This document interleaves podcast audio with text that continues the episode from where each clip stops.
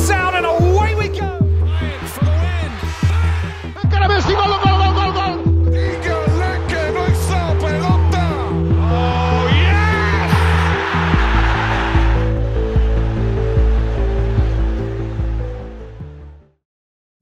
Señores, bienvenidos a Entre Pelotas, o mejor dicho, a Entre Pelotas Explained, un, un segmento o un especial que nosotros hemos querido hacer ya desde hace tiempo. Se hace con cualquier tema que no es muy conocido por el público.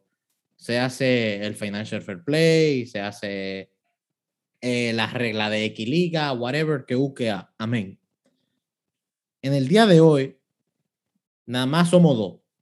Me acompaña mi amigo, mi hermano, madridista, desafortunadamente. Juan El Múdesi. ¿Qué lo que, güey, güey? ¿Qué es de tu vida? Hermano, me gustó esa, me gustó esa. ¿Te gustó esa? Me encantó. Es que el hermano mío de verdad me trata mal. Entonces me, me tengo que sentir bien con eso.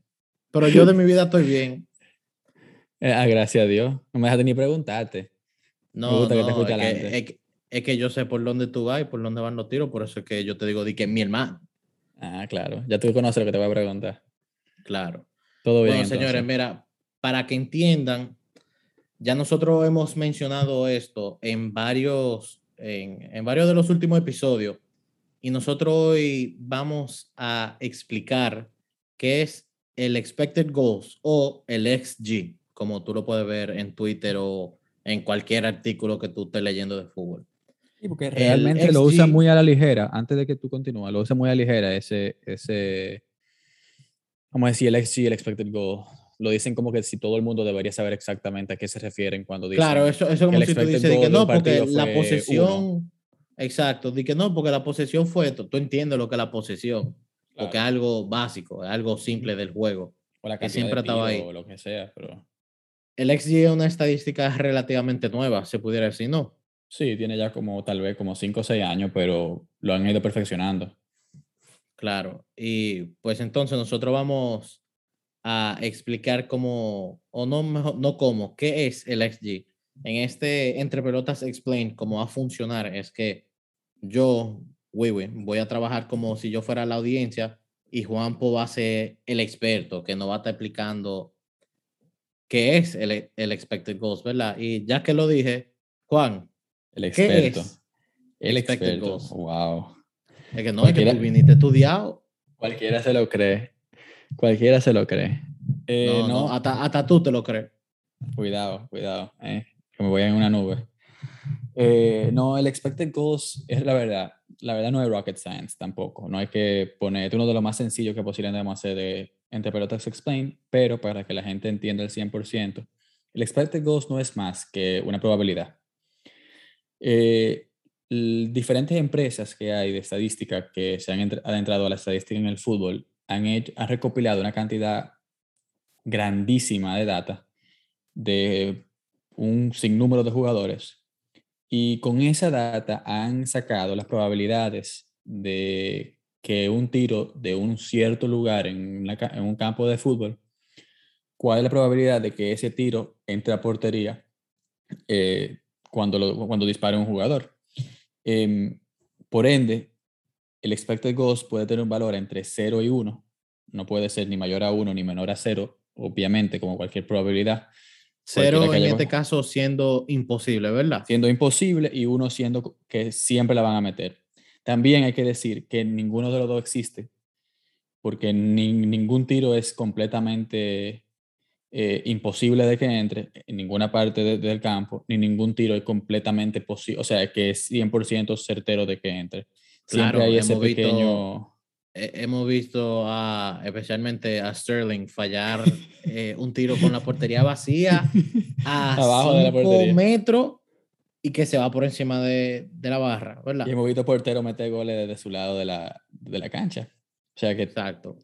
No es posible ni que, ni que un tiro sea cero, ni que un tiro sea uno. Pero en, en algo- la forma más básica que puedo explicarlo es una probabilidad de que cuando un jugador tira, de que esa, de, que esa bola entre. Vamos a decir que yo estoy disparando desde el borde del área y eh, después de toda la data recopilada y de todos los jugadores que dispararon de ahí, el, la, eh, eh, el expected goal, o sea, la, la- vamos a decir, el valor de expected goal de ese gol, la probabilidad de que ese gol entre es punto De tres ese tiro. ese tiro, perdón, es punto 3.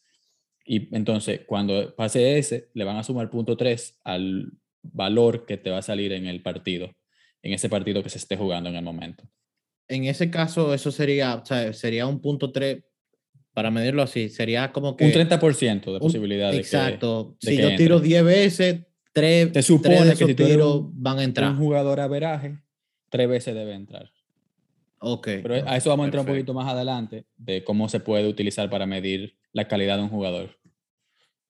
Está bien. eh, parece, me parece muy explicado. Al final, como tú dijiste, no es, no somos ingenieros químicos ni, ni, ni astronautas de la NASA para No. explicar una cosa que de verdad es simple. Y Sí, ahora no es muy- paso, muy complicado. paso a preguntarte. eh, se usa mucho que eh, no, porque este equipo tuvo, bueno, nosotros en el último episodio mencionamos que el City contra el Tottenham en los últimos tres partidos ha tenido siete expected goals, mientras que el Tottenham tuvo uno. En, en términos, ¿sabes? De un partido, ¿sabes? ¿Cómo se puede utilizar el expected goals para predecir lo que va a pasar? Eh, realmente el expected goals no se puede usar para predecir un, encuentro. O sea, tú no puedes decir que si un partido acaba con un equipo que tuvo un expected goal de 3 y el otro tuvo un expected goal de punto 8, que el equipo que tuvo el expected goal de 3 va a ganar porque, porque tuvo, em, o sea, tiene una probabilidad más grande de que entre la pelota. Se ha dado muchísimo el caso, porque el fútbol es así. El fútbol es algo que es muy difícil de cuantificar en una estadística, especialmente para un partido. Ya vamos a entrar en detalle para qué tú puedes usar este- este- esta estadística. Pero es muy difícil tú cuantificar para un partido y tú predecir el resultado de un partido con una estadística como expected goal. Expected goal no te va a ayudar a, a, a tú decir que tal equipo va a ganar porque el partido anterior tuvo un expected goal de 2, mientras que el, el equipo que a quien se enfrentó tuvo un goal de 1. Puede pasar que empaten, puede pasar que gane el otro equipo, porque realmente no es una estadística que tú puedes utilizar para predecir un partido. Eso lo digo a todos los que les gusta apostar. No se lleven de eso, de que al 100% para saber, para decir que este equipo va a ganar o que aquel equipo va a ganar. Entonces, Juan, ya, ya que tú me dijiste, o sea, que literalmente no se puede utilizar para predecir un partido, que es lo que mucha gente busca en, en estadística, Ujú. ¿Para qué yo puedo utilizar el expected goals? Em, yo te diría que hay, hay dos vertientes que tú puedes tomar al utilizar expected goals como una estadística en el fútbol. Tú puedes, uno, utilizarlo para en el, en el torno a un equipo, donde si, tú, si de aquí a un mes entero ese equipo demuestra que todos los partidos tienen un expected goal relativamente alto en comparación a lo que en averaje eh, normalmente hacen, quiere decir que ese equipo está en forma, está enrachado, que están creando muchas ocasiones en el campo rival y que se supone que deben estar marcando muchos goles. Por lo cual se puede decir que es un, partido, un equipo que está jugando bien en ese tramo que, que uno pudo medir que aumentó su, su expected en comparación a lo que tenía en averaje. Igual, si pasa lo opuesto, donde el equipo está dando un expected goals muy inferior o es solamente inferior al, a lo que regularmente hacen, quiere decir que un equipo que está en un bache. Eh, es un equipo que no está llegando a portería, que no está atacando correctamente, que necesita algún tipo de revulsivo. Eh, ese es el lado de que tú lo puedes utilizar para medir un equipo. Del lado de medir a un jugador, el expected goals funciona cuando un equipo quiere saber qué tan clínico es el, el jugador. Eh, si un jugador tiene un expected goal mayor a la cantidad de goles que mete, quiere decir que, no es, que en comparación al averaje mete menos goles de lo que debe meter. Si tiene un expected goal inferior a la cantidad de goles que mete, quiere decir que es un delantero élite entre, lo dije entre comillas, pero realmente un delantero élite. Es un delantero que aprovecha sus oportunidades y que es clínico en, su, en sus Claro que definiciones. tú sabes que de un tiro que eh, un 10% de un jugador a veraje lo metiera, él lo mete más veces porque está, o sea, está performing mucho Te voy a dar por un encima. ejemplo. Te voy a dar un Dame ejemplo. un ejemplo. Dame varios ejemplos si tú quieres. Te puedo dar varios ejemplos. Te voy a poner al Messi de la temporada 2018-2019, por ejemplo. En el, yo uso, ese uso una que se llama Infogol. Eh, ponen que el expected goal que Messi tuvo era 25.49 en esa temporada, en la liga solamente. Estamos hablando solamente de la liga. Eh, no pienses que esto es Champions o cualquier otra cosa, solamente en la liga. Y la cantidad de goles que él tuvo fueron 36. En otra palabra, él fue 10 goles mejor que lo que el expected goal de él suponía. O Es sea, una él cosa metió 10 goles más de lo que se esperaba de un punto estadístico que él metiera. Del infogol, obviamente, porque Exacto. importante, eh, un pequeño paréntesis. Diferentes empresas utilizan diferentes formas para medir el expected goal. Hay empresas que no utilizan a un defensa de por medio para agregarle o disminuirle eh, la probabilidad de que la bola entre, mientras que hay otras que sí utilizan a un defensa de por medio. O sea, si hay defensa de por medio, tiene un goal inferior a que si no lo tienen. Entonces, cuando ven expected goal, tienen que tomar en cuenta eso y ver qué empresa están viendo que lo está haciendo para ustedes también saber qué ustedes están tomando en cuenta, porque es algo que va evolucionando y mejorando constantemente, porque al final es un número que están sacando. Para poner un ejemplo de lo contrario y compararlo a un, un mismo jugador, eh, como en una temporada tal vez se pudo ver como un, un jugador malo, o un jugador que realmente no era élite, o que no era por lo menos un delantero que terminaba jugada. Eh, Karim Benzema en la temporada 2017-2018 tuvo un expected goal de 15.04 y solamente me marcó 5 goles. Eso es, tú ves eso y tú te asustas, tú dices, ese delantero no sirve. Diablo, yo me recuerdo de esa temporada. Que todo el mundo Eh, quería matar a Benzema. Y entonces la temporada después, que fue la que se fue Cristiano Ronaldo, que también dice, la, eh, tal vez, que tanto La influye Cristiano, razón. Cristiano Ronaldo en el juego de Benzema.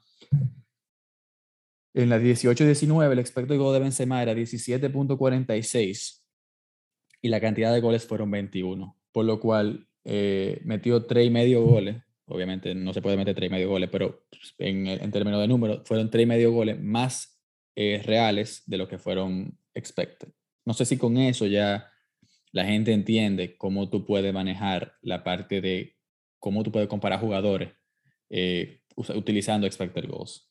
Claro, y se puede mencionar que algo, yo sé, yo creo que el Brentford lo está utilizando mucho, que fue un equipo que, que mencionamos en nuestras predi- predicciones de la liga, que es un equipo que Ujú. está usando mucho lo que es como el Moneyball, o bueno, Ujú, no, literalmente lo están usando, que es, Se puede ver con su delantero, que es por donde más tú puedes estudiar este- esta estadística. O sea, su- sus Claro. últimos delanteros han sido Maupay, Maupay que, que está ahora mismo en el Brighton, que lo vendieron por una cantidad exorbitante de dinero al Brighton.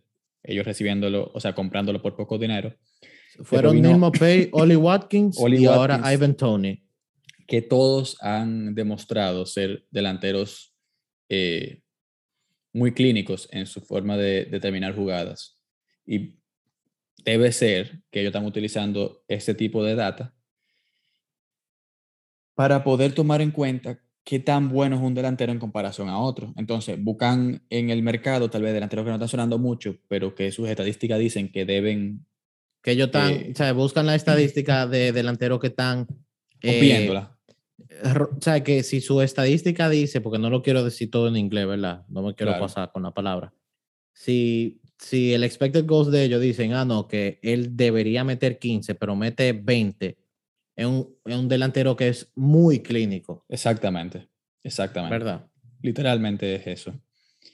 Y, Entonces yo creo eh, que para resumir, antes de acabar, ujú. eh, si tú tuvieras que decirme en una o dos oraciones de la manera más simple que tú pudieras, y te lo vuelvo a preguntar, la misma pregunta que te hice en el comienzo, ¿qué es expected goals y qué mide? Ok, expected goals de la forma más simple. expected goals es una probabilidad que, se, que puede tener un valor entre 0 y 1, de, de qué tan probable, disculpen la redundancia, es que un tiro, no importa de dónde en el campo, sea gol. Y se utiliza para saber, primero, qué tan bien un equipo está, está jugando en un periodo. En el plano ofensivo. En el plano, obviamente, ofensivo. Incluso pero también se puede ver del otro lado, del lado defensivo. O sea, si un equipo está permitiendo muchos expected goals, entonces hay un problema defensivo en el equipo. Sí, están dejando que tir- de- hagan tiros en zonas que son muy Peligrosas. probables de meter gol. Exacto. Eh, y también se puede utilizar para medir qué tan bueno es un jugador en comparación a otro en términos de marcar goles. Si un delantero, como bien expliqué, tiene un expected goal menor a la cantidad de goles que tiene, quiere decir que un delantero élite. Lo opuesto quiere decir que un delantero que está rindiendo por debajo del averaje. Y yo creo que con eso es la forma más simple que te puedo decir que es expected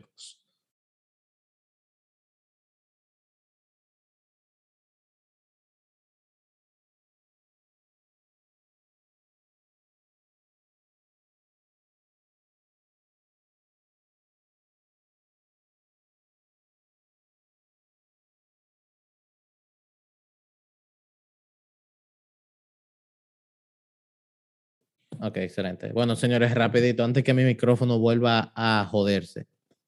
Yo recomiendo que sigan en Twitter eh, a XG Philosophy. Por ahí ustedes van a ver Buena página eh, en los partidos, ¿sabe? la estadística del City que nosotros sacamos eh, el episodio pasado fue de ahí. Eh, es una página que a mí personalmente me ha ayudado a entender un poquito más lo que es Expected Goals. También hay un libro que se llama el XG Philosophy. Si quieren comprárselo, denle para adelante. A mí no me están pagando para promocionarlo, pero amén, ¿verdad? No, que es algo interesante, especialmente a aquellos a ellos que le encanta la estadística. Exacto. Y nada, eh, Juan, te agradezco que te unas a mí esta noche para, para el primer Entre Pelotas Explain. Puede ser que este no sea el más limpio de todito, como es la primera vez que lo estamos haciendo, pero de, de abajo muy se chulo, puede ir para arriba. Espero, espero que haya gustado y que haya gustado que sea más corto. Eh, y realmente pongan en los comentarios de cuando se ponga el post de este episodio si tienen alguna recomendación o algo. Señores, de verdad, pónganos temas eh, que, que, que le interese que nosotros expliquemos, aunque nosotros no nos lo sepamos, lo vamos a buscar y vamos a intentar explicárselo de la mejor manera posible. Eh, Juan, despídete de tu gente. No, de verdad, muchas gracias por escucharnos. Como bien dijo Wiwi, pónganos de qué quieren aprender después de Expected Goals, ya sea Financial Fair Play o algo de los contratos, lo que ustedes quieran. Allá está abogado aquí, entonces lo ponemos a ellos a trabajar para que en eso de los contratos. Y, y nada, acuérdense de seguirnos en las redes sociales, at entre pelotas RD en Instagram y at entre rayita abajo RD en, eh, En Twitter. Y Bueno, nada, pues nada. llévatelo, Wiwi. Buenas noches.